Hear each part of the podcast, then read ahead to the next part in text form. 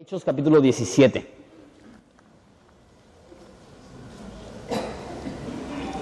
Y si tienen alguna pregunta, con mucho gusto podemos platicar a lo mejor después del servicio o bien puedes mandar un correo a este pastorjonathandomingo.gmail.com y si tú dices, sabes que no estuvo claro o mándame las diapositivas o lo que sea, eh, estamos para servirles. Hechos capítulo 17, vamos a empezar en versículo 1. Eh, Hechos 17.1, voy a empezar en oración. Jesús, te damos tantas gracias por la oportunidad que nos das una vez más, como lo hacemos cada semana, a venir a estudiar tu palabra. Sabemos que tu palabra es vida, sabemos que tu palabra es lámpara a nuestros pies, sabemos que tu palabra es dulce como la miel, sabemos que tu palabra eh, es nuestro deleite día y noche. Queremos meditar en ella y queremos aprender de ella y queremos ser transformados por ella. Padre, te pido por aquellas personas que están aquí, que han sido cristianos a medias o cristianos de lejos o eh, espectadores eh, de tu gracia y no partícipes de tu gracia. Padre, te pido que nos transformes y que nos uses. Y Padre, sabemos que hay una necesidad tan grande en nuestra ciudad que no nos podemos quedar con los brazos cerrados, eh, cruzados, no podemos quedarnos con las manos en las bolsas, no podemos quedarnos con los ojos cerrados, sabiendo que tú nos has puesto aquí en este momento para impactar a nuestra ciudad, para impactar a nuestra nación. Te damos gracias que tantas personas están descargando sermones, que tantas familias están siendo restauradas, que tantas personas se han bautizado. Padre, te pedimos más en este 2013 y queremos que tú hagas una obra grande. Te doy gracias porque en la semana de oración y ayuno estaban eh, llegando casi 100 personas por noche. Eso nos demuestra que en esa iglesia hay hambre de ti y hay un deseo de verte obrar en nuestra ciudad. Padre, te pido, te ruego que hagas una obra preciosa en nuestra generación. En el nombre de Cristo Jesús. Amén. Muy bien, existe una corriente dentro de la iglesia que es satánica y que es diabólica y que destruye a muchas personas. Y esa corriente demoníaca es que con el simple hecho de llegar a la iglesia ya estoy cumpliendo con Dios. Esa es una mentalidad que predomina a muchas personas, que piensan, para que yo esté bien con Dios, lo que necesito hacer es llegar a la iglesia los domingos y ya llegué a la iglesia, ya cumplí con Dios y ya el resto de la semana Dios está obligado a bendecirme porque ya cumplí espiritualmente. Déjate digo esto. La Biblia dice acerca de los cristianos que todos somos miembros de un cuerpo y si todos somos miembros de un cuerpo, todos tenemos una función. Y es como si nuestro hígado decidiera dejar de funcionar y dijera, pero mínimo estoy en el cuerpo, estoy cumpliendo, nosotros diríamos, sí, pero si no estás cumpliendo con una función, no estás cumpliendo con el propósito que Dios tiene para ti. Y, no sé, no, veo mucho el fútbol, estoy muy feliz que los Cholos han ganado sus primeros cuatro partidos, eso sí. La verdad, Dios ama Baja California con mucho amor. Este, pero sería, por ejemplo, Barcelona, el equipo más famoso del mundo probablemente. Vamos a decir que llega Messi, su jugador estrella, y se sienta en las gradas y no juega y no participa. Y después llegan a la conferencia de prensa y dice, estuvo increíble el partido, la verdad me encantó participar con nuestro equipo. ¿Qué le dirían las, personas que lo están entrevistando? Dirían, no, no, tú no debes de estar en las gradas, ni siquiera en las bancas, quise decir en las gradas, viendo el partido. Tú necesitas estar jugando, participando, porque esa es tu función. Y muchas veces nosotros llegaríamos ante Dios y diríamos, estuve en el partido, estuve increíble. Y Dios diría, sí, pero yo quería que tú estuvieras en el partido como jugador, no como espectador. Y hay, como les digo, una mentalidad, una corriente tan predominante dentro de la iglesia que yo no tengo absolutamente nada que hacer aquí más que llegar sentarme, escuchar una predicación, aplaudir un poquito, cantar una canción, ya me voy, ya cumplí, ya estoy bien. Y no estoy diciendo que, ok, no necesitas asistir a la iglesia. No estoy diciendo eso. Es, es bueno obviamente asistir a la iglesia. Y no estoy diciendo que para ser un buen cristiano no es suficiente ir a la iglesia. Aparte tienes que leer tu Biblia, tienes que leer. Tampoco estoy diciendo eso. Porque la realidad es que no hay tal cosa como un buen cristiano. Todos somos cristianos débiles que por la gracia de Dios queremos progresar, madurar y aprender. Entonces no estoy diciendo que, ok, la forma que estás bien con Dios es que le echas ganas, tienes buen desempeño, haces un chorro de cosas en la iglesia y entonces vas a estar bien con Dios. No, no, no, eso no es el cristianismo. El cristianismo es que nosotros no podemos hacer nada para estar bien con Dios, entonces Dios tuvo que mandar a su Hijo Jesucristo para que viva la vida perfecta que nosotros no pudimos vivir, que muera la muerte cruel que nosotros merecemos para darnos el regalo de la vida eterna que de otra forma no podemos alcanzar. Entonces no estoy diciendo que participen para que Dios les ame o Dios les perdone, no. Lo que sí estoy diciendo es, una vez que Dios te ha perdonado, esto cambia tu identidad y esto cambia tu actividad. Esto cambia la forma que piensas, esto cambia la forma que ves las cosas y esto cambia la forma que operas. Entonces, no estoy diciendo, ¿sabes qué? Eh, necesito que cumplas con tus responsabilidades. Eso no es el cristianismo.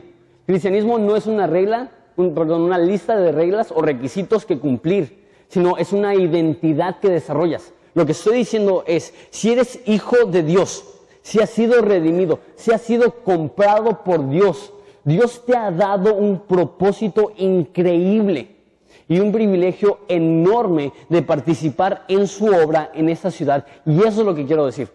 Lo que quiero decir es, no para que Dios te ame, sino porque Dios te ama y te ha dado tanto. Cada uno de nosotros tenemos muchísimo que dar, tenemos muchas áreas en las cuales podemos participar y es un error pensar que es con simplemente estar en ese lugar que ya estamos cumpliendo nuestro rol como cristianos. No, no, no. Es mucho más que eso. Dios te ha dado una nueva identidad como un hijo de Dios para que operes dentro del cuerpo de Cristo. Entonces, hoy vamos a ver tres diferentes tipos de personas.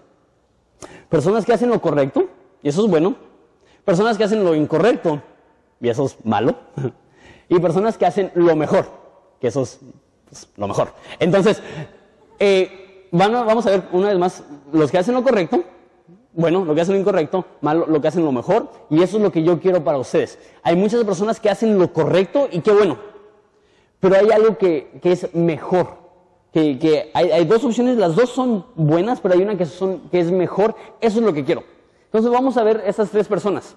Eh, estamos en Hechos capítulo 17, versículo 1, dice, pasando por Anfípolis y Apolonia, eh, ciudades con nombres muy extraños, llegaron a Tesalónica, eh, donde había una sinagoga de los judíos. Entonces, nada más para darles una idea, capítulo 16 estaban en Filipos y viajan hasta, aquí nos dice Tesalónica, esos 160 kilómetros que están caminando a pie. Entonces, eh, a veces vemos las ciudades y pensamos, no, pues está bastante cerca. Eso hubiera sido probablemente tres días completos caminando aproximadamente 50 kilómetros por día. Entonces, esas son distancias muy grandes que están viajando con el fin de predicar el Evangelio. Versículo 2. Y Pablo, como acostumbraba, fue a ellos por tres días de reposo, discutió con ellos. Entonces, Pablo tiene la costumbre de llegar a una ciudad, de llegar a un pueblo e ir a una sinagoga. Ya les he explicado esto, pero a lo mejor te, te lo has perdido o a lo mejor estabas medio dormido cuando lo expliqué las otras cinco veces. Pero este, la sinagoga es donde se reúnen los judíos para estudiar el Antiguo Testamento, para cantar salmos, para tener una predicación. Ellos, los judíos, no creen eh, que Jesús es el Mesías. Ellos se reúnen porque creen en el Dios de la Biblia, creen en el Antiguo Testamento, sin embargo no creen en el Nuevo Testamento, no creen que Jesús es el Mesías, no creen eh, en muchas cosas que, presenta la Biblia. Entonces, Pablo lo que hacía es que iba a estas sinagogas porque habían personas que ya conocían de la Biblia, que ya conocían a Abraham, Isaac, Jacob, que ya conocían a Moisés, que ya conocían la ley. Entonces lo que hacía es que les demostraba que la Biblia se trata de Jesús, que la Biblia habla de Jesús, y eso es lo que está haciendo. Dice que por tres días de reposo, entonces tres semanas, estaba yendo a la sinagoga, estaba discutiendo con ellos. Ahora, nuestro entendimiento de la palabra discutir es como pelearnos. Tuve una discusión no es normalmente algo que se hace en un estado de ánimo muy amable. Eh, pero esa no es la palabra en el original. En, el original, de hecho, eh, eh, tiene la raíz dialogar. entonces eso no es discutir en el aspecto de yo soy bien, tú estás mal y yo quiero demostrarle a todos que tú estás mal, eso es más como debatir. Esto es dialogar, esto es, mira, déjate presento lo que yo he entendido y, y eso es querer persuadir, eso es querer demostrar la verdad de la Biblia. Entonces llega Pablo y en amor ve a los judíos que no creen en Jesús y con las escrituras, con el Antiguo Testamento dice, mira, esto apunta a Cristo, mira, esto demuestra quién es Él, mira, eso demuestra su amor por ti, mira, eso es una profecía de que Él iba a sufrir y padecer y ser crucificado. ¿Por qué no crees que Jesús es el Mesías? Pablo no estaba discutiendo agresivamente, Pablo estaba eh, debatiendo, pero de una forma amable, dialogando, buscando persuadirlos para que crean en Jesucristo. ¿A, qué estoy llegando? Si hay demasiados cristianos que discuten por lo que sea y agarran versículos como eso, decían, Pablo discutía. Sí, pero a lo mejor no, de la misma forma que tú. Este, Pablo discutía, pero era en amor para que personas pudieran ver a Jesucristo, no con odio para que personas puedan ver qué tan sabio es. Entonces está debatiendo con ellos, está persuadiéndolos, está intentando de convencerles. Eh, y ahorita vamos a ver de qué, versículo 3. Dice, declarando y exponiendo por medio de las escrituras que era necesario que el Cristo padeciese y resucitase de los muertos y que Jesús, a quien yo os anuncio, decía él, es el Cristo. Entonces, tres palabras que quiero ver aquí. Y eso es hablando de la predicación, y eso es lo que es predicación eficaz. No sé si hay personas aquí que tienen a lo mejor el deseo de predicar, eso es bueno a lo mejor para los líderes de grupos en casa, o eso es bueno a lo mejor Dios ha dado a ti el llamado de un día ser un predicador, ser un pastor. Esas tres cosas que son vitales, y aunque Dios no te haya llamado a ser pastor y aunque no seas líder de grupo en casa, eh, lo más probable es que muchos de ustedes tarde o temprano van a cambiar de iglesia, ya sea porque se van a ir a otra parte de la ciudad o se van a ir a otra ciudad y van a tener que buscar una iglesia. Busca una iglesia donde el pastor predique de esta forma como Pablo. las tres palabras este, son, número uno, en versículo dos, eh, discutió, esa ya la explicamos. La segunda palabra es declarando, vamos a ver esto, y exponiendo. Esas son las tres palabras. La primera palabra es persuadir, ya les expliqué un poquito. La segunda palabra, literalmente, declarar, significa ampliar el entendimiento. Entonces, uno es yo quiero que tú llegues a una conclusión y la otra, la, declarar, es yo quiero que entiendas la conclusión a la cual has llegado. Entonces, una nada más quiere que llegues a una decisión y la otra es querer informar más allá. Entonces, cuando veas declarar, no es que está diciendo, y yo declaro y lo que sea, no, no. Lo que está haciendo aquí es que está explicando más a profundidad qué es lo que dice la Biblia. Entonces, el primer paso es convencer. El segundo paso es iluminar, es eh, enseñar, es profundizar. Y el tercero es exponer. Y eso está muy interesante. Literalmente en el griego, y eso es del Strongs, que es el diccionario más común eh, del griego, eh, dice presentar alimento. Muy interesante. Entonces, uno está convenciendo, dos está profundizando en la escritura y tres está presentando alimento espiritual. Entonces, está a través de la Biblia madurando a las personas que están ahí. Entonces déjalo digo de esta forma. La predicación bíblica tiene tres aspectos. Uno es convencer a las personas de quién es Jesús. Esto es recordar a las personas, Jesús es el Mesías, Jesús es el Rey, Jesús es Dios, Jesús murió en tu lugar por tus pecados. Eso es convencer a personas de quién es Jesús. Pero número dos es profundizar en quién es Jesús no solamente darle por la superficie, pero realmente considerar quién es Jesús, por qué hizo lo que hizo. Y número tres, este, exponer, que es madurar, cómo ser como Jesús. Entonces es uno es convencer quién es, a personas de quién es Jesús, profundizar en quién es Jesús y madurar en ser como Jesús. Eso es la predicación bíblica. Ahora nota que las tres cosas está hablando de Jesús. ¿Por qué? Mira la segunda parte del versículo 3. Dice, bueno, ya vimos que estaba discutiendo, declarando y exponiendo por medio de las escrituras que era necesario que el Cristo padeciese y resucitase de los muertos y que Jesús, quien yo os anuncio, decía él, es el Cristo. Entonces, ¿en qué se está enfocando? en la persona y la obra de Jesucristo. Créeme, si puedes ir a una iglesia que está apasionadamente predicando quién es Jesús, has encontrado una buena iglesia. Y hay demasiados pastores, y hay demasiadas personas, y hay demasiadas iglesias que vas y uno no están convenciendo, declarando y exponiendo de las escrituras. Si al caso abren la Biblia, si es que llevan, y a lo mejor utilizan un versículo. Eso no es lo que está haciendo Pablo. Pablo está agarrando literalmente porciones enteras de la Biblia diciendo, mira, aquí está Jesús, aquí está Jesús, aquí está Jesús, aquí está Jesús. Entonces, número uno, utilizar la Biblia, pero número dos, enfocarnos en Jesús. Demasiados pastores, demasiadas iglesias, demasiados lugares, y nosotros somos susceptibles a eso si no tenemos cuidado, se enfocan en el humano. Y dicen, eso es lo que tú necesitas, tú necesitas hacer esto, tú necesitas hacer esto, tú necesitas hacer esto. Aquí hay cinco pasos para un matrimonio feliz, aquí hay siete pasos para ser un buen padre, aquí hay 19 pasos para tener una buena economía, no sé. Y está bien, pero ¿dónde está Jesús? Está bien que, intentes ayudar a la gente, queremos ayudar. Pero si no presentas claramente quién es Jesús, será en vano.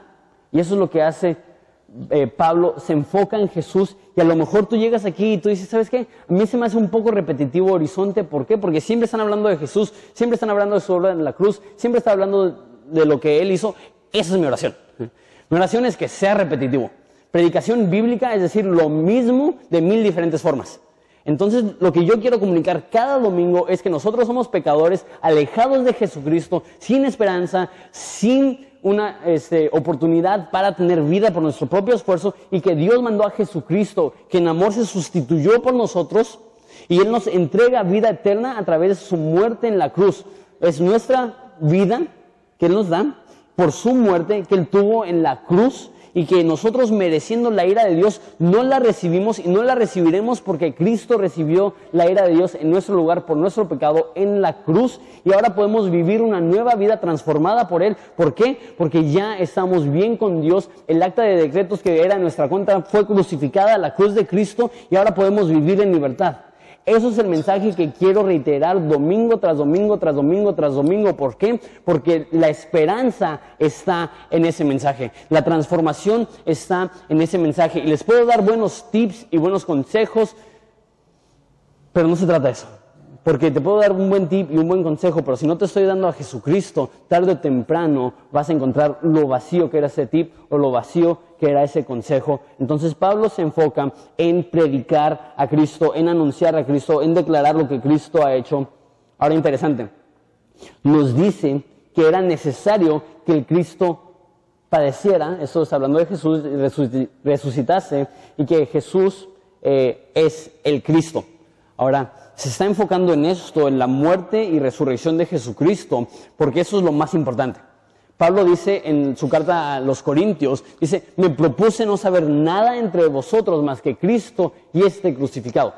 Entonces, se está enfocando en Jesús porque es lo más importante, pero le está hablando a una audiencia judía que pensaba que el Cristo, el Mesías, no iba a ser una figura religiosa o espiritual, sino civil y militar.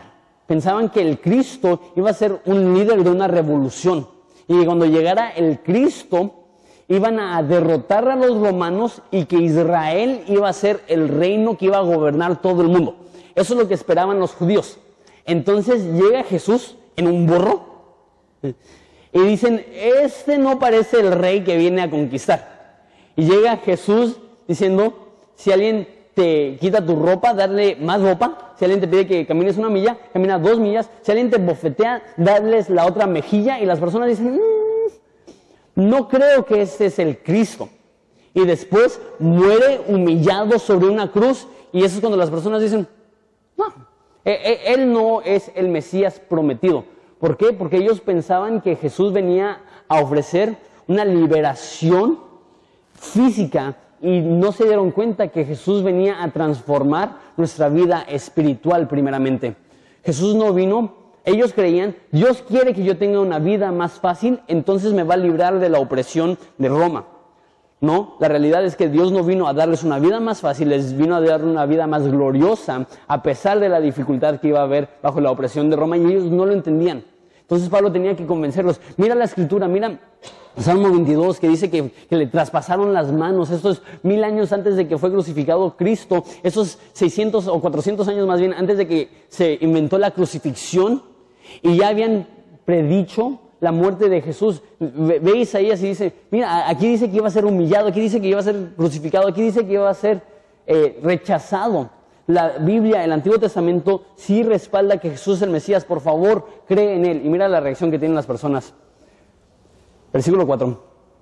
Y algunos de ellos creyeron y se juntaron con Pablo y Silas, y de los griegos piadosos gran número, las mujeres nobles no pocas.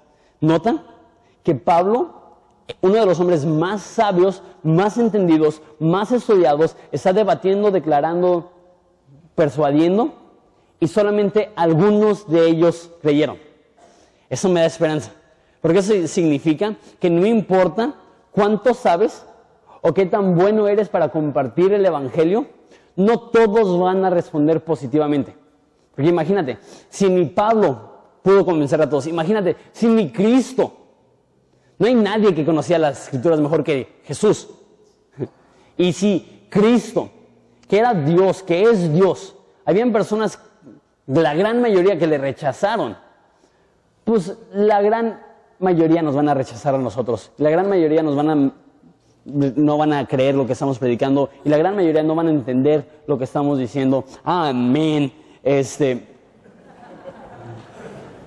Sí, ahí, no digas amén. La mayoría de personas no entienden lo que, lo que digo. Amén. Eso sí es cierto. Eh, algunos de ellos creyeron, nada más algunos. Pero no creas que eran muy poquitos porque dice, eh, de los griegos piadosos, gran número, y de mujeres nobles, no pocas. Entonces sí hubo una buena respuesta. Sin embargo, no fue una respuesta tan buena como en Berea que estamos a punto de ver. Entonces, ese es el primer grupo. Esos son los que hacen lo correcto. ¿Y qué es lo correcto? Creer. Eh, eso, es lo que yo quiero. Yo, creo, yo quiero que tú creas que Jesucristo es Dios. Yo quiero que tú creas el mensaje de la cruz. Yo, quiero, yo quiero que tú creas esto, pero es bueno, mas no lo mejor. Déjame explico. Es el primer paso, no el último paso. El creer en Jesucristo no es la meta, sino el comienzo de tu vida espiritual. Déjame, eh, lo vemos ahorita más en esas otras personas. Versículo 5. Este, entonces los judíos que no creían, teniendo celos, tomaron consigo algunos ociosos, hombres malos, cholos puntabanderos, y juntaron una turba, yo soy de Punta por eso puedo decir cosas así, este, hombres malos, juntando una turba, alborotaron la ciudad y asaltando la casa de Jasón, procuraban sacarlos al pueblo. Entonces esa es la, la segunda categoría, esos judíos que no creen. Y mira lo que hacen. Pero no hallándolos, trajeron a Jasón y algunos hermanos ante la ciudad gritando, estos que, que trastornan el mundo entero también han venido acá, a los cuales Jasón ha recibido, y todos estos contravienen los decretos de César diciendo que hay otro rey, Jesús. Y alborotaron al pueblo y a las autoridades de la ciudad oyendo estas cosas. Pero obtenida fianza de Jasón y de los demás, los soltaron. Inmediatamente los hermanos enviaron de noche a Pablo y a Silas hasta Berea, y ellos, habiendo llegado, entraron en la sinagoga de los judíos. Entonces, vemos la primera categoría que son los que creen, y, no me malinterpreten, eh, lo más importante es creer en Jesucristo. Pero no puede decir, ok, ya oré una oración, ya fui a una reunión, ya conozco a Dios. Eso es lo, que me refiero que es el primer paso. Eh, es no solamente conocerlo una vez, sino seguirlo conociendo. esos son los, los primeros los segundos ahora están haciendo lo incorrecto. Dice que tienen celos, dice que mienten, dicen que causan un alboroto.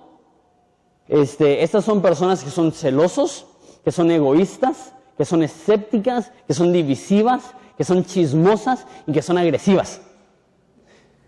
Nada más describiéndolos en ese pasaje. Y, y, tú dices, no, no, no, en esa iglesia no hay nadie así, no, pues ya sé que no. Pero nota que todo esto se deriva de qué? De que no creen. Todos estos pecados se derivan, son el resultado de no creer. Déjame explico. Entonces dice que se llenaron de celos.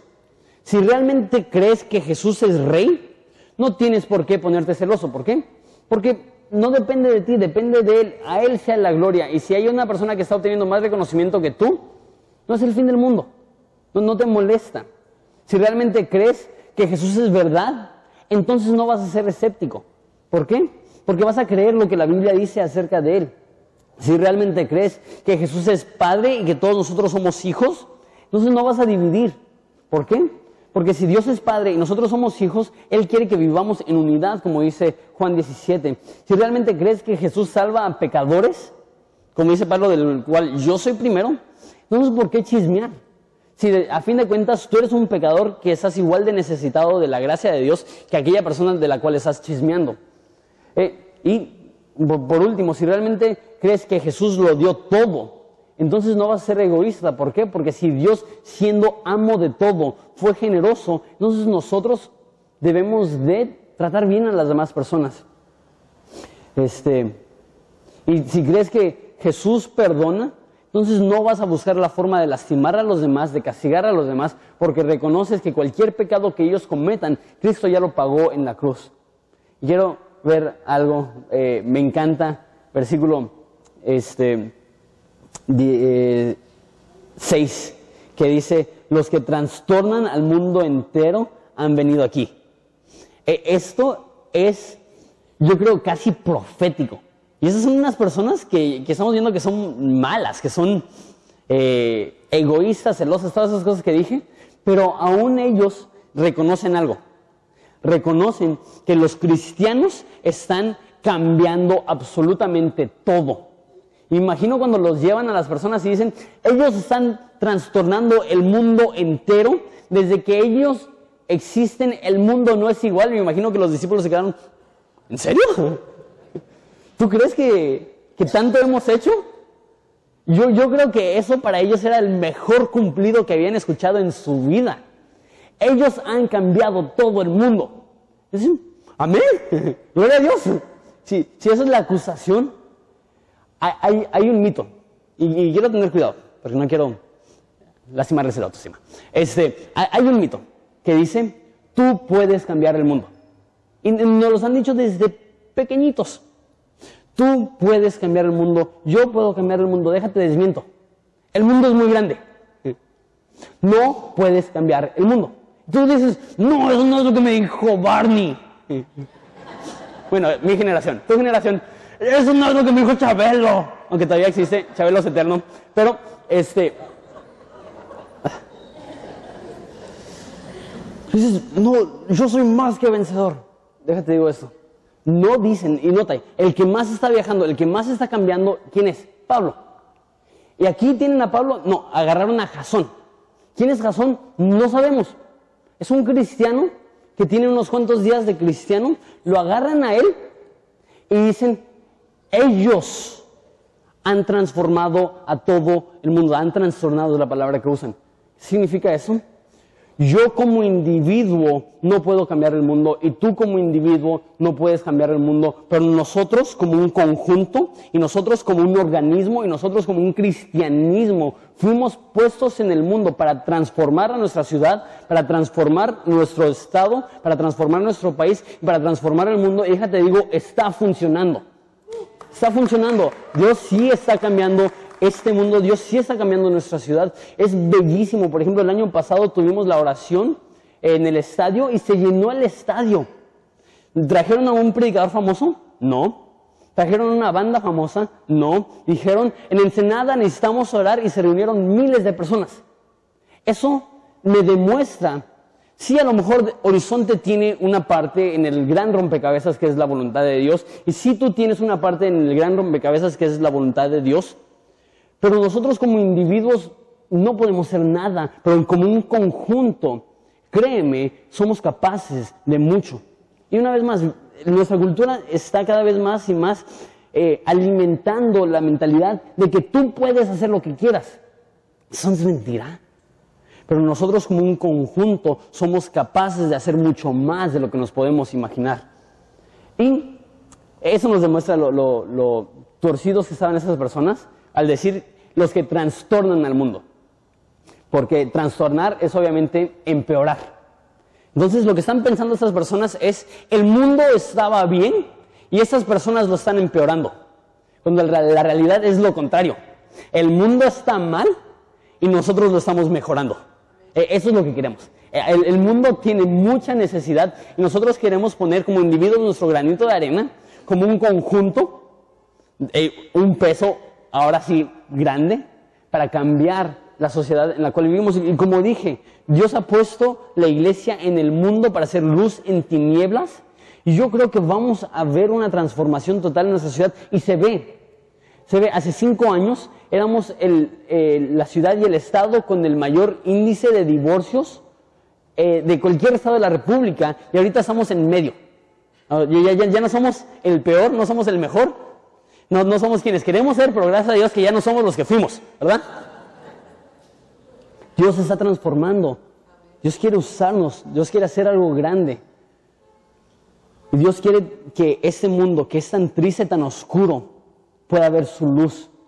Y no va a ser completo hasta la redención de este mundo, no va a ser completo hasta la resurrección entre los muertos, no va a ser completo hasta la segunda venida de Jesús cuando Él venga a juzgar a los vivos y a los muertos. Pero anhelamos ver su reino en este mundo, por eso oramos, hágase tu voluntad en la tierra así como en el cielo. ¿Por qué? Porque queremos ver un poquito de cómo será el reino cuando Jesús venga en persona a reinar Queremos disfrutar de un poco de esa armonía ahorita, queremos disfrutar de un poco de esa gracia ahorita, sabiendo que no va a ser completo, que siempre va a haber pecado, que siempre va a haber dolor, que siempre va a haber tristeza, pero que esperamos el día en el cual Jesús venga y dice que Él será nuestro, que Él será nuestro Dios, nosotros seremos su, su pueblo y que Él enjugará, Él secará cada lágrima de nuestros ojos y ya no habrá muerte, ya no habrá llanto, ya no habrá más dolor, porque las cosas viejas han pasado, ya no va a haber pecado, ya no va a haber maldición. Ese día viene.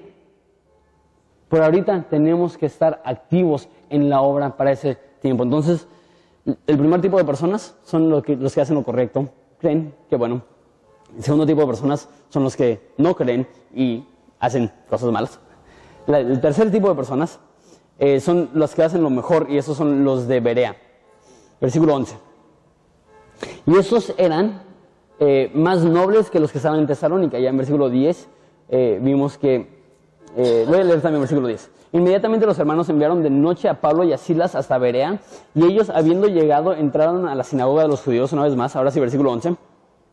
Y estos eran más nobles que los que estaban en Tesalónica, pues recibieron la palabra con toda solicitud, escudriñando cada día las escrituras para ver si estas cosas eran así. Así que creyeron muchos de ellos y mujeres griegas de distinción y no pocos hombres. Ok, ahora nota acerca de esas personas. Dice que la gente de Berea eran más nobles. Y la, palabra nobles ahí literalmente significa, y ahorita lo explico, mejor nacidos o de alto rango.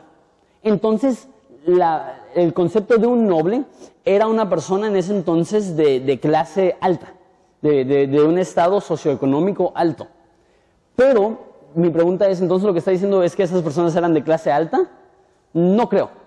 No, no, no creo, ¿por qué? Porque vemos que también en Tesalónica habían mujeres que eran nobles y vemos aquí que también hay este, mujeres griegas de distinción.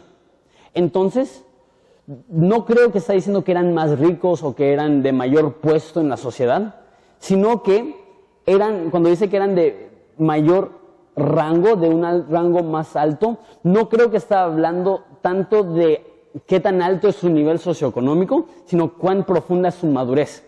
Por eso el título del sermón es la marca de la madurez. Yo creo que lo que está diciendo aquí es que las personas de Berean, de Berea eran más maduros, eran más lógicos, eran más razonables. ¿Por qué? mira lo que hacen.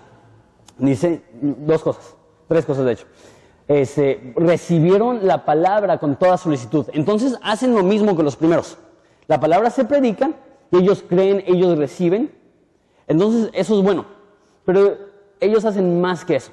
Pero mi oración es que poco a poco este, me vaya ganando su confianza y que cuando yo diga algo, ustedes me den el beneficio de la duda, pero aquí dice que no dijeron, ok, pues ya Pablo lo dijo, lo vamos a creer, sino que no solamente creyeron, pero, este, versículo 12, perdón, versículo 11, escudriñando cada día las escrituras para ver si esas cosas eran así. Entonces sí creen.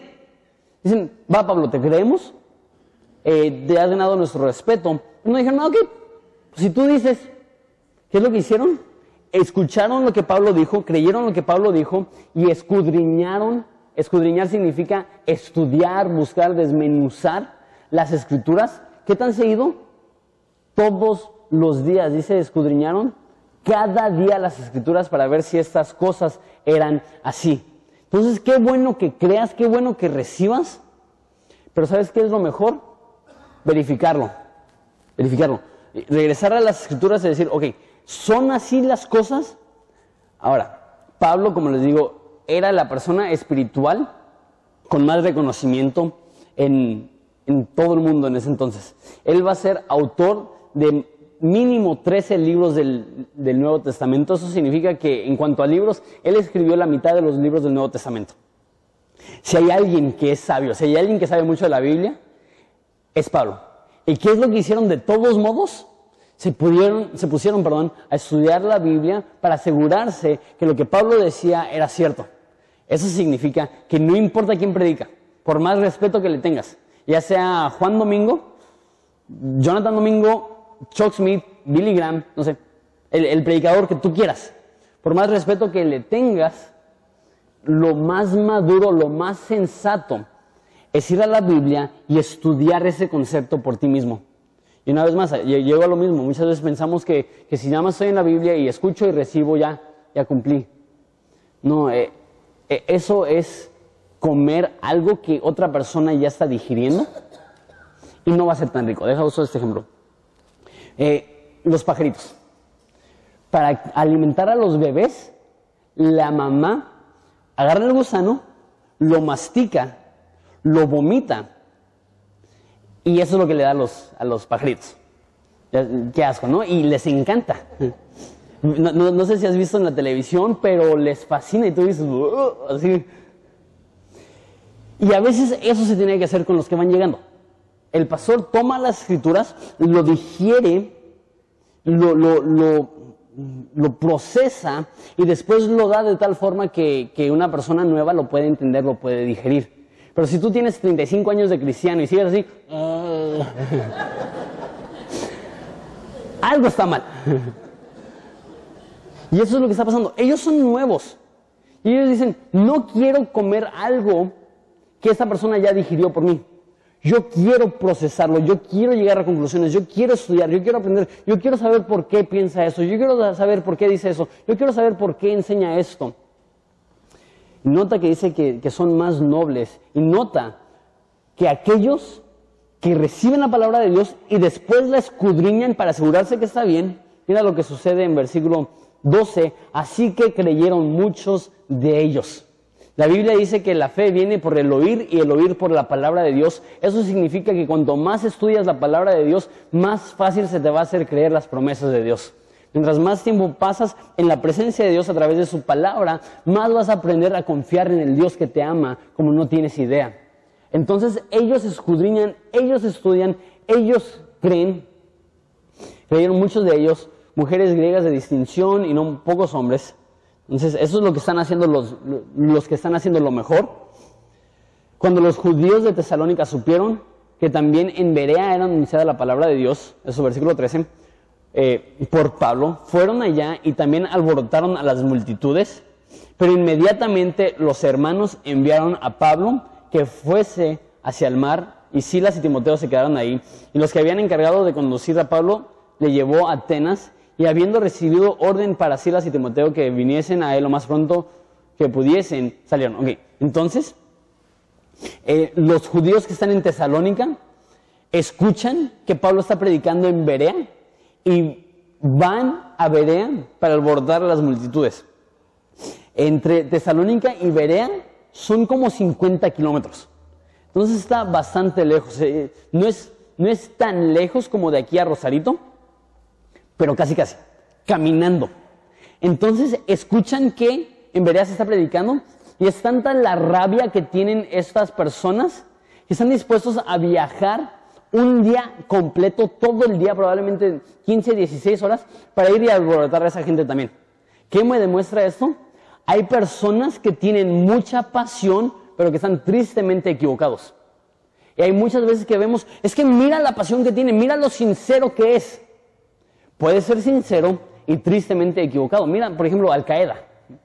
Nadie duda de su pasión, nadie duda de su devoción, si están dispuestos a irse a explotar en un camión para ir a tener sus 70 vírgenes y matar a los que puedan. Eh, eh, nadie pone en cuestión su devoción, pero no solamente la pasión con la cual adoras, sino es a quién adoras. Porque puedes tener mucha pasión en la adoración, pero a menos de que estés adorando a Jesús, esa pasión va a ser destructiva y no positiva. Eso es lo que vemos aquí. Ellos tienen mucha pasión, ellos tienen mucha adoración, pero ¿qué es lo que están adorando? Están adorando su tradición, están adorando su religión, están adorando su propia mente y están, porque están adorando a sus propias vidas, están reaccionando de una forma violenta y están lastimando a las demás personas. Y a lo mejor tú dices, yo tengo mis convicciones bien marcadas. Eso solamente es bueno si el objeto de tu adoración es la correcta. Qué bueno que seas apasionado, pero no te sirve de nada si esa pasión no va dirigida a Jesucristo. Entonces esas personas llegan y atacan y Pablo se va, pero deja, versículo 14, a Silas y Timoteo. Con eso termino. Eso me demuestra dos cosas. Uno, la importancia del discipulado. Eh, muchas veces pensamos que lo que necesitamos hacer es la conversión, que más personas se conviertan al cristianismo. Eso es bueno, pero como dije, es un primer paso. La, meta no es solamente que personas crean en Jesús, sino que puedan desarrollar su vida espiritual y que tengan apoyo de una persona que pueda ser para ellos un padre. De hecho, dice en la carta de Corintios, le dice Pablo regañando a la iglesia en Corinto, dice, tienes muchos maestros pero pocos padres. Muchas personas que, pueden, que quieren decir, escúchenme, pero muy pocos que están dispuestos a decir, déjate ayudo, déjate apoyo, déjate de desarrollo como un cristiano. Entonces, eh, Pablo ve que está dejando a esas personas solas y decide que Timoteo y Silas se van a quedar para apoyar. Ahora, el grupo, el equipo misionero de Pablo solamente son cuatro personas. Pablo, Silas, Timoteo y Lucas. Lucas al parecer se quedó en, en Filipos. Lo, dejó ahí porque estaba, eh, Lucas es el autor de Hechos, y estaba escribiendo en primera persona. Nosotros fuimos a este lugar, nosotros fuimos a este lugar. Después de Filipos, deja de hablar en primera persona y empieza a hablar en tercera persona. Tercera persona será, y ellos fueron acá y ellos fueron allá. No es tercera persona, segunda persona, no sé, una persona. Este, no está ahí. No sé si es tercera persona porque tercera persona te incluyes, pero de otra perspectiva. Entonces no está allá, no sé, no sé. Este, no me juzguen, este, entonces deja a Silas y a Timoteo eh, y él se va a Atenas para que no lo metan a la cárcel otra vez. Y eso me demuestra que Pablo está dispuesto a dejar a lo que le queda de su equipo misionero con el fin de, este, de poder continuar con la obra ahí. Jesús no dijo, vayan y conviertan a las personas. Dijo, vayan a todo el mundo y hagan discípulos. Y, no sé cuántos de aquí tienen una pasión por el evangelismo en la calle, por ir a personas que no conoces y compartirles de Cristo. Está increíble, está excelente, pero no es suficiente decirles, ok, haz una oración. Y después llegar a la iglesia y decir, yo oré con 50 personas para que recibieran a Jesús en su corazón. ¿Y dónde están? No tengo ni la menor idea. Bueno, en... Se trata de llevarlos al siguiente paso. Ok, qué bueno que quieres darle tu vida a Jesús. Qué bueno que quieres caminar en humildad delante de Él. Deja, déjate ayudo, déjate apoyo, déjate te disipulo. Y esto, para eso existe la iglesia. Para, para edificar a los santos para la obra del ministerio. Eso significa que si tú llegas aquí, queremos discipularte. Y ojo, eso no es discipulado. E, e, esto es un estudio de la palabra de Dios, donde yo los estoy animando a amar a Dios, a amarse los unos a los otros, a reconocer la obra de Dios en la cruz por ustedes. Pero si eso es el único alimento espiritual que tienes, es como una persona que come una vez a la semana y no, no, no, no es suficiente. Entonces, no quiero, como dije, no quiero que piensen que una vez a la semana es lo que necesitan. Lo que yo quiero es que reconozcamos todos que somos miembros los unos de los otros, que somos un cuerpo, que cada uno de nosotros tenemos una función vital. Lo segundo que me demuestra esto acerca de Pablo es su humildad. Que él está ahí en Berea y este, está dispuesto a dejar a otras personas a que hagan la obra. No está diciendo, ok, yo se convirtieron porque yo les enseñé y ahora yo me tengo que quedar. No, él, dice, Pablo y Silas, ustedes son competentes, ustedes conocen la Biblia, ustedes saben. Él está dispuesto a delegar las cosas. Él no se cree el más sabio, él no se cree el más espiritual, él no se cree el único que tiene la unción, él no se cree el único que opera bajo el poder del Espíritu Santo. Él reconoce, esas personas también pueden hacer esta misma obra. Nos deja termino con esto. Siempre van a haber cosas que te pueden distraer. Siempre van a haber cosas que te van a impulsar a que hagas las cosas de Dios algo secundario. Déjate animo a que veas a Cristo en la cruz, sufriendo y muriendo por ti, para que tú sepas que Él hizo que tu salvación sea prioridad, para que tú puedas hacer que su proclamación sea prioridad. Dios en la vio a ti y estaba pensando en ti y la Biblia dice que por el gozo puesto delante de él, sufrió la cruz menospreciando el oprobio. Cristo te hizo una prioridad a ti sin tener que nosotros no debemos de dejar las cosas de Dios como algo secundario, sino como aquello que toma la mayor importancia en nuestras vidas y eh, termino como empecé, la corriente diabólica que existe es que con solamente hacer lo mínimo estamos cumpliendo. No, si Dios lo dio todo por nosotros, vamos a darle todo a Él en agradecimiento por lo mucho que Él nos ama. ¿Les parece si oramos?